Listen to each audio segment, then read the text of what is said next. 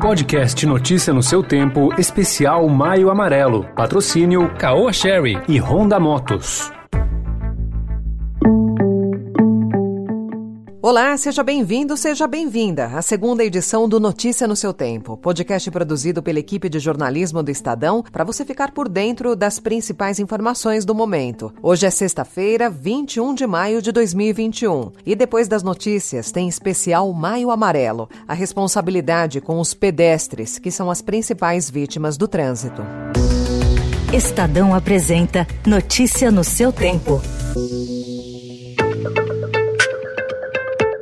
Integrantes do PSDB reagiram aos elogios públicos e à aproximação entre os ex-presidentes Fernando Henrique Cardoso e Luiz Inácio Lula da Silva. A notícia de que eles almoçaram juntos na semana passada provocou mal-estar no partido. Bruno Araújo, presidente da Executiva Nacional Tucana, resumiu o incômodo e fez um apelo para que o partido evite passar sinais trocados a seus eleitores. Lula registrou o encontro hoje por meio de suas redes sociais. A aproximação com o Tucano faz parte da estratégia petista de se apresentar como um pré-candidato moderado e atrair lideranças do centro político. A coluna direto da fonte do Estadão, FHC afirmou hoje que continua buscando uma terceira via entre Bolsonaro e Lula. O Ceará monitora um caso suspeito da variante do coronavírus que surgiu na Índia. O estado informou hoje que havia sido notificado pela Anvisa no início da semana. O paciente, que está em Fortaleza, voltou de uma viagem à Índia no dia 9 de maio. A Secretaria de Saúde do Ceará informou que todos os viajantes que chegam ao estado, oriundos de países com circulação de variantes, devem cumprir quarentena de 14 dias, o que está sendo respeitado pelos viajantes e monitorado pela pasta. A Fiocruz Está fazendo o sequenciamento genômico para determinar se o homem foi infectado pela variante indiana. Líderes das maiores economias do mundo cobraram hoje uma melhor distribuição das vacinas contra o novo coronavírus durante a cúpula global da saúde do G20. Chefes de Estado e representantes de organizações internacionais discutiram formas de ampliar o acesso a vacinas e expuseram a importância da imunização coletiva para superar a pandemia. Agora, no Notícia no seu tempo, especial Maio Amarelo.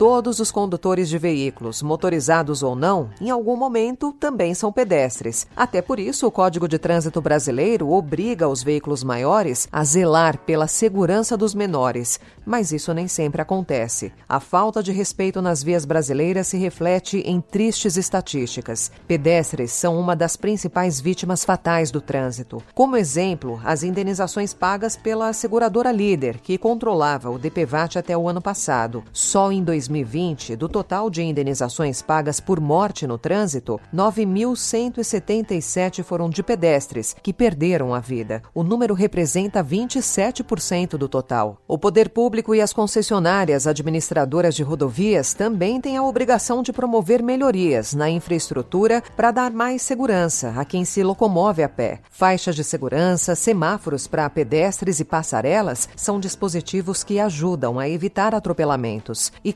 campanhas de conscientização também são necessárias para evitar acidentes. Então conheça algumas dicas de especialistas e organizações para evitar atropelamentos.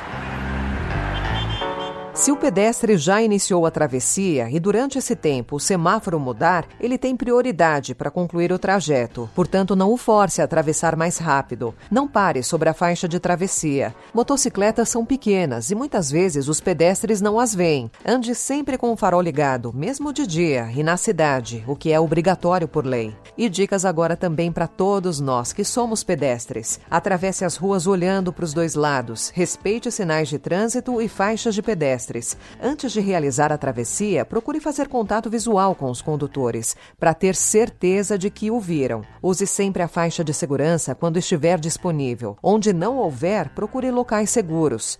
Nunca atravesse a rua por trás de ônibus, árvores ou postes, pois a probabilidade de não ser visto é grande. Encerrando então a segunda edição de hoje do Notícia no seu Tempo, com a apresentação e roteiro de Alessandra Romano, produção e finalização de Felipe Caldo, o editor de núcleo de áudio é Emanuel Bonfim. Obrigada pela sua companhia e um bom fim de semana.